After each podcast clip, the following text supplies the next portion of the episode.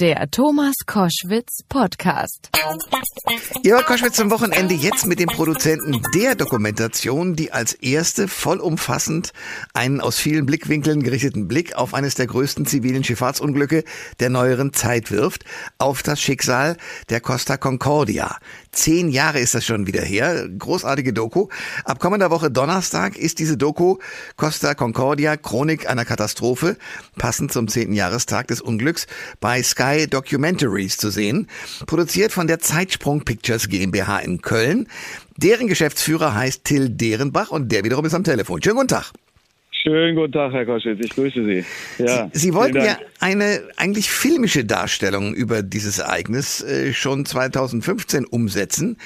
Warum hat Sie diese Geschichte bis heute nie so richtig losgelassen?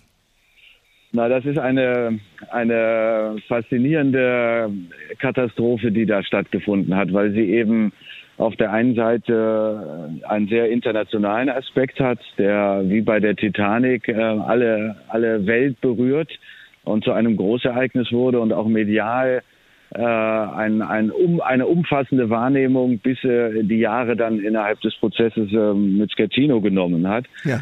Ähm, und ähm, das war sozusagen immer unser, immer unser Anspruch, da, dort in die menschlichen Schicksale hineinzuschauen, die Emotionen zu verstehen, die Fehlerketten zu verstehen, die da passiert sind. Ähm, wir befinden uns 100 Jahre nach, also wirklich 100 Jahre nach dem Unglück der äh, Titanic seinerzeit. Das ist natürlich nicht im gleichen Monat passiert. Titanic war im April, die Costa Concordia ist am 13. Januar 2012 ähm, sozusagen in die Katastrophe geschlittert. Ähm, äh, aber trotzdem ist es eigentlich, wer war es kurz davor, eine so große Katastrophe zu werden äh, wie die Titanic vor 100 Jahren eben. Oder dann jetzt ähm, zu unserer Ausstrahlung, ja 110 Jahre muss man sagen, weil wir ja das zehnjährige Gedenken anstreben hier ja. auch, ja, und den, und den gesamten Blick auf die, auf die Historie, auf die Geschichte werfen wollen. Ähm, da steckt so viel drin, was einen als Filmemacher interessiert, was einen was man aufdecken möchte, wenn man dokumentarisch arbeitet, wo man in, hinter die Kulissen schauen möchte, wo man sich ähm, einfach die Haare auf den Kopf rauft und sagt, wie, wie konnte es überhaupt passieren in der in, in dieser modernen Zeit mit ja. dieser modernen Technik mit den allen Möglichkeiten ähm, der Navigation und der Sicherheitsaspekte, ähm, die so eine großes Kreuzfahrt ähm, Wesen ja auch mit sich bringt. Und ähm, und darin stecken aber eben dann viele Fragezeichen und die führen einen ganz schnell eben zu den emotionalen Momenten der Menschen und eben zu der Tragödie, die da stattgefunden hat. Und das ist für jeden Filmemacher eine große Reise und äh, total spannend. Der Name ja. Schettino wird uns gleich noch beschäftigen. Das war der Kapitän. Äh, da kommen, kommen wir gleich noch drauf. Aber was zunächst mal noch zu dem, was Sie an, an äh, Wahrnehmung äh, für dieses Projekt auch haben. Was war denn für Sie das Dramatischste oder Schlimmste daran?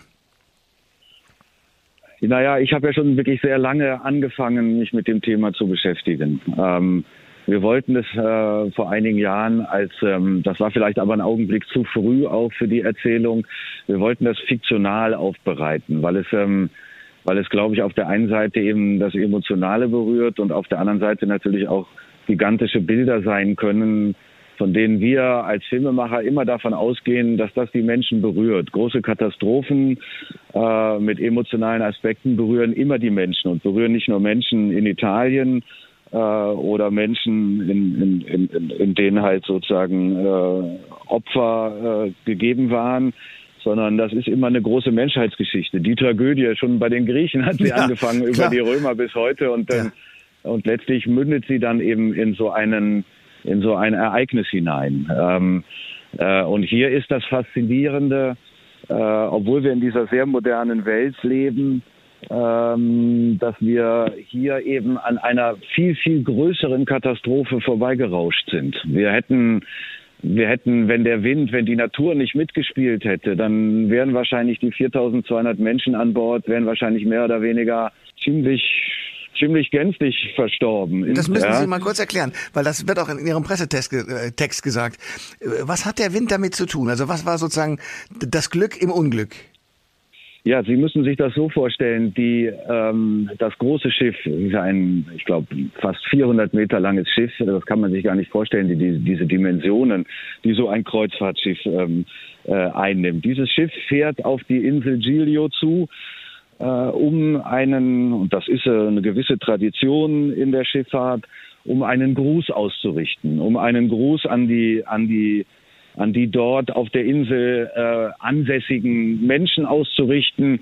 Äh, das ist nicht unbedingt rechtens, aber es, es, es ist so ein Gewohnheitsrecht hm. geworden, dass man das macht. Das ist eine Attraktivität eben auch für die Gäste, die an Bord sind, damit man sehr nah an eine Insel fährt oder an ein Land heranfährt und den Gruß ausrichtet. Das Schiffshorn ähm, wird äh, äh, laut gemacht und ähm, man winkt und die Lichter gehen an und so weiter. So, das ist so dieser Gruß, der dahinter steht. Und, und, und das wollte man hier auch. Das ist man, das hat man genauso navigiert und angesteuert. Und dann sind eben die Fehler passiert, die passiert sind, die dann den vorgelagerten Felsen vor Insel, vor der Insel Giglio eben ähm, äh, die Costa Concordia, die dann diesen Felsen gestriffen hat, ja, und ähm, äh, und und so ist dieses dieser große Riss in den in den Unterboden des Schiffes hineingekommen, sozusagen, ja, durch diese Berührung. Ja. Und dann ähm, kommt das Wasser durch die durch den Riss kommt das Wasser in die Maschinenräume hinein. Die Maschinen fallen aus äh, sukzessive äh, es gibt keine ähm, sozusagen äh, Sicherheitsvorkehrungen, die den einen Maschinenraum vor dem anderen Maschinenraum schützen, sodass man immer noch Notaggregat ähm, gehabt hätte. Das passiert nicht. Und jetzt fängt dieses Schiff an, parallel zur Insel Giglio sozusagen mehr oder weniger zu gleiten und gleitet immer weiter parallel an der Insel vorbei um sich wieder Richtung offenes Meer zu bewegen. Und das Ganze aber steuerlos, weil die Maschinen ja eben nicht mehr funktionieren. Ja. Und, und normalerweise wäre es jetzt so gewesen, dass das, dass die Costa Concordia, dass das Schiff aufs offene Meer hinaus ähm, äh, gefahren wäre oder ge, ge, ja durch die durch die durch den durch das Wasser durch die durch die Strömung sozusagen ähm, äh, ähm, ja, getrieben worden wäre, äh, aufs Mittelmeer hinaus, mitten in der Nacht, ja, es war dunkel, es ist Winter, es ist kalt, ich glaube, es waren 13 Grad. Ja. Ähm, und dann wird dieses Schiff da rausgetrieben. Und normalerweise wäre es dann bestimmt noch einige Kilometer weiter rausgetrieben worden, mehr als äh, das jetzt passiert ist. Wenn nicht, und das ist der spannende Moment, sozusagen, wenn nicht gerade nachdem die Insel Giglio verlassen wurde, der Wind sich dreht, die Strömung im Meer sich dadurch dreht und dadurch ist das steuerlose Schiff von der Natur, vom Wind wieder zur Insel, macht also eine 180 Grad äh, Wende und wird von äh, dem Wind und, und der Strömung wieder zur Insel zurückgetrieben. Und erst das, erst das schafft sozusagen die Möglichkeit, das Schiff nicht komplett untergehen zu lassen. Denn ansonsten wäre es mit Wasser vollgelaufen und wäre irgendwann komplett im Mittelmeer versunken. Und wir beide reden darüber, wie sich das abgespielt hat und die Situation mit dem Wind, das ist ja wirklich irre, dass sozusagen die Natur in dem Fall tatsächlich alles äh, gerettet hat und Schlimmeres, es war schon schlimm genug, aber Schlimmeres verhindert hat. Waren, Absolut. waren Sie selbst, Herr Derenbach, schon mal auf einem Kreuzfahrtschiff? Also aus Spaß? Nein, das war das war bisher nicht mein touristisches Ziel. Ähm, ich bin jemand, der gerne viel reist, auch berufsbedingt viel reist und habe schon sehr viele Länder auf der Erde gesehen. Ähm, von daher ist mir die Art des Reisens, der Kreuzfahrt an sich äh, eher fremd, okay. ähm, weil ich die Kulturen kennenlernen möchte, weil ich einsteigen möchte da, wo ich bin und emotional auch andocken möchte. Das kann man nicht, wenn man einen Tag in, in ähm, Civitavecchia ist, den nächsten Tag in Cannes, den übernächsten in Barcelona. Ähm, nein, das war ich nicht, aber ich bin natürlich ähm, innerhalb unserer Recherche ähm, als das Schiff eben an der Küste vor Giglio ähm, ja, zur Seite gekippt lag, bin ich dort ähm, hingefahren äh, und war einige Tage vor Ort auf Giglio äh, und habe gesehen, sozusagen, welche Dimensionen so ein, so ein Schiff einnimmt. Das kann man sich, wenn man so etwas noch nie gesehen hat, eigentlich kaum vorstellen. Aber Sie kennen eventuell die Bilder auch, wie die großen Natürlich. Kreuzfahrtschiffe ja äh, am Markusplatz in Venedig ähm, sozusagen vorbeigezogen sind. Das ist ja heutzutage verboten oder es ist untersagt worden. Äh, und wenn man sich das vorstellt, dann wird auf einmal äh, Venedig zum Minimalismus und es, ist nichts anderes mehr am Horizont zu sehen als diese gigantischen äh, Tanker, hätte ich fast gesagt. Aber es sind Kreuzfahrtschiffe, auf denen Menschen sich wohlfühlen wollen und sollen. Und das tun viele auch. Und es hat eine hohe Attraktivität, äh, Kreuzfahrten. Es ist einer der äh, populärsten, touristischsten oder ja, viele Menschen wollen eben diese Kreuzfahrten machen, weil das hat auch mit Luxus zu tun, mit Wohl, Wohlfinden, Wohlfühlen zu tun, mit Einsteigen in viele unterschiedliche Welten, viele Menschen kennenlernen. Ich kann die Faszination schon nachvollziehen. Ähm, mir, mir selbst ganz persönlich ist es aber ein Stück weit fremd. Zurück zu den Recherchen. Sie haben ja natürlich mit vielen Zeuginnen und Zeugen gesprochen, die bislang noch nie öffentlich zu Wort gekommen sind für die Recherchen. Was haben Sie da Neues erfahren, beziehungsweise was erfährt der Zuschauer, die Zuschauerin Neues aus der Doku? Ja, wir haben also wir haben natürlich sehr sehr intensiv mit ähm, unserem Rechercheur, einem Journalisten ähm, und auch Story Consultant aus Rom zusammengearbeitet und verschiedenen anderen Kollegen. Wir alleine können das nicht unbedingt ähm, leisten, dass man diese äh, auch bisher äh, nicht gehörten Protagonisten zu Wort kommen lässt. Das ist eine lange Recherche, die man machen muss.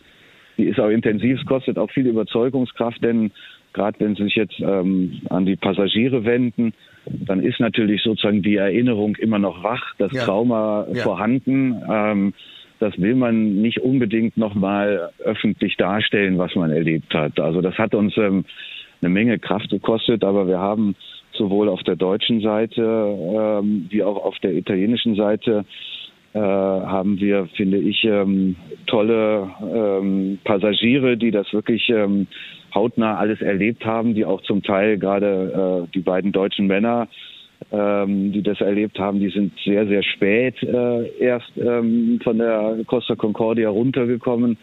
Das sind eindringliche ähm, Erlebnisse, die uns ähm, dort geschildert wurden. Und das äh, kann man, wenn man den Kollegen sehr genau zuhört, dann merkt man wirklich, wie das in, in, in, dem, in den Menschen arbeitet, ähm, wie viel Traumata, wie viel Emotionen wie viel äh, Erinnerung da noch drinsteckt, das ist, glaube ich, etwas, was man, wenn man es erlebt, als Mensch nicht vergessen wird. Das ist sozusagen die Seite der Passagiere. Ähm, und äh, auch die italienischen Passagiere haben uns da eindringlich berichtet, ähm, äh, wie ihre Erlebnisse waren. Von daher sind wir froh, dass wir diese Protagonisten gewinnen konnten. Auf der anderen Seite muss man sich dem natürlich auch äh, ein Stück weit ähm, äh, juristisch äh, hinwenden. Und ähm, wenn man sich juristisch hinwendet, dann weiß man, äh, dass der Kapitän Schettino ähm, zu 16 Jahren Gefängnis äh, verklagt wurde. Ähm, ansonsten aber keiner der Besatzung zu einer Gefängnisstrafe verurteilt wurde. Ähm, und von daher gibt es darin viele rechtliche äh, Betrachtungen, die eben nicht nur einseitig von der Staatsanwaltschaft kommen können. Und da haben wir den Staatsanwalt, der seinerzeit eben ähm, die Untersuchung ähm, in Grosseto geleitet hat. Der ist, kommt bei uns in der Dokumentation vor. Äh, das ist äh, wunderbar zu sehen, in welcher Klarheit dieser Mann die Situation und ja. diese Katastrophe und dieses Ereignis ähm, äh, für sich bis heute auch fassen kann, ja, und ähm, das ganz klar einordnet. Und auf der anderen Seite gibt es eben den Anwalt äh, von Schettino, der doch ein differenzierteres Bild ähm, im Gegensatz zum Staatsanwalt ähm, äh, erzeugt und uns vermitteln kann. Ähm, das finde ich eben ein spannendes, ähm, auch juristisches ähm, Spannungsfeld sozusagen, äh, diese zwei aufeinander prallenden juristischen Meinungen über den Vorgang ähm, zu hören und auch zu verstehen und sozusagen sich ein eigenes Bild ähm, davon machen zu können. Das ist etwas Spannendes und die beiden zusammen hat es in einer Dokumentation in, in, im Sinne von These und Gegenthese äh, so noch nicht gegeben. Von der Küstenwache, der Chef seiner Zeit, äh, De Falco, der als einer der ersten vor Ort ist, bei dem die Notrufe über drei Ecken sozusagen in seinem äh, Büro eingegangen sind und der sich dann, obwohl er nicht wusste, was eigentlich genau passiert ist und auch die die äh, Aussagen sozusagen der Schiffscrew, also von Schettino und seiner Crew, nicht eindeutig waren, in welch schwieriger Lage sich das Schiff befindet, der sich auf den Weg gemacht hat und die Rettung organisiert hat, sozusagen von, von, von, von italienischer Landseite aus betrachtet. äh, und mit vielen Schiffen, ähm, äh, die er angefunkt hat und so weiter, hat er eine richtig große äh, Dimension geschaffen, um die größte Katastrophe zu verhindern. Das ist äh, sozusagen das, was von von, von Landseite an, an Rettung möglich gemacht wurde. Und auf der anderen Seite gibt es eben die Leute auf der Insel, ja, die das ja letztlich, Sie müssen sich vorstellen, Giglio ist eine Insel, ich glaube, da wohnen im Sommer einige tausend Menschen, die meisten sind Touristen. Normalerweise wohnen auf der Insel 1500 Menschen. Das ist ein sehr kleines Eiland, ähm, sehr schön, ja, fantastisch. Also kann ich nur jedem empfehlen, dort mal Urlaub zu machen. Äh, es ist wirklich, ähm, wirklich ein Idyll äh, mitten im Mittelmeer und gar nicht weit von der Küste gelegen sozusagen. Also kann man mit der Fähre in einer Dreiviertelstunde rüberfahren von Porto Santo Stefano. Ähm, und es ist wirklich eine ganz, ganz tolle Insel. Und auf der Insel sind aber im Winter natürlich auch Menschen, die dort arbeiten, äh, die dort zugegen sind, die die nächste Saison eigentlich planen und nicht mit so einer großen Katastrophe rechnen.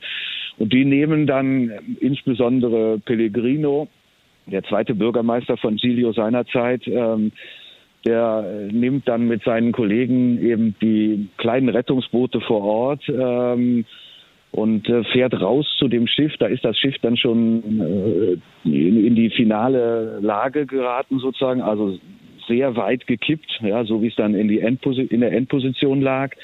Und der fährt raus mit äh, Schlauchbooten, klettert ähm, sozusagen die die Schiffswände hoch auf einer auf einer ähm, auf einer Leiter, die da runterhing äh, und sucht in dem dunklen Schiff äh, nach Überlebenden ja. oder Irre. nach Menschen, ja. die, die, die nicht, sich nicht befreien können. Ja. Und ähm, äh, das, ich, ich weiß nicht, ob man sich, deswegen habe ich diese Dimension eingangs er, äh, erwähnt, ja, diese acht Stockwerke hohes Schiff, die 400 Klar. Meter Länge. Man ja. kann sich das wunderbar jetzt, vorstellen, vor allem wenn man die Bilder gesehen hat. Das ist ja äh, irre. Das ist ja. wirklich irre.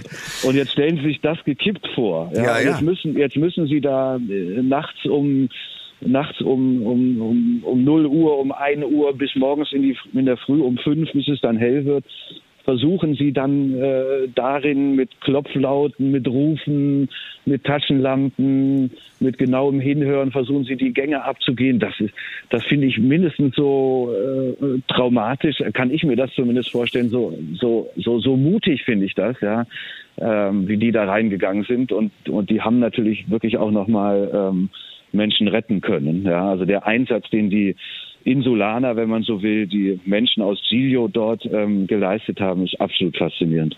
Das sagt ein Mann, der mit Leib und Seele Dokumentarfilme macht und das ist gerade wieder deutlich geworden. Der Geschäftsführer Till Derenbach zu der jetzt kommenden Doku Costa Concordia, Chronik einer Katastrophe. Passend zum zehnten Jahrestag des Unglücks bei Sky Documentaries zu sehen. Herr Derenbach, danke für diese Informationen und für das äh, schöne Gespräch. Ich habe zu danken und ähm, wünsche allen Zuschauern eine interessierte, spannende, emotional aufwühlende Reise mit unserer Dokumentation, denn das ist es. Ich glaube, die Dokumentation entwickelt eine tolle Sogkraft und darin kann man eben auch sehr emotional verstehen, was aus vielerlei Aspekten die Menschen dort erlebt haben. Alle Informationen zur Sendung gibt es online auf thomas-koschwitz.de.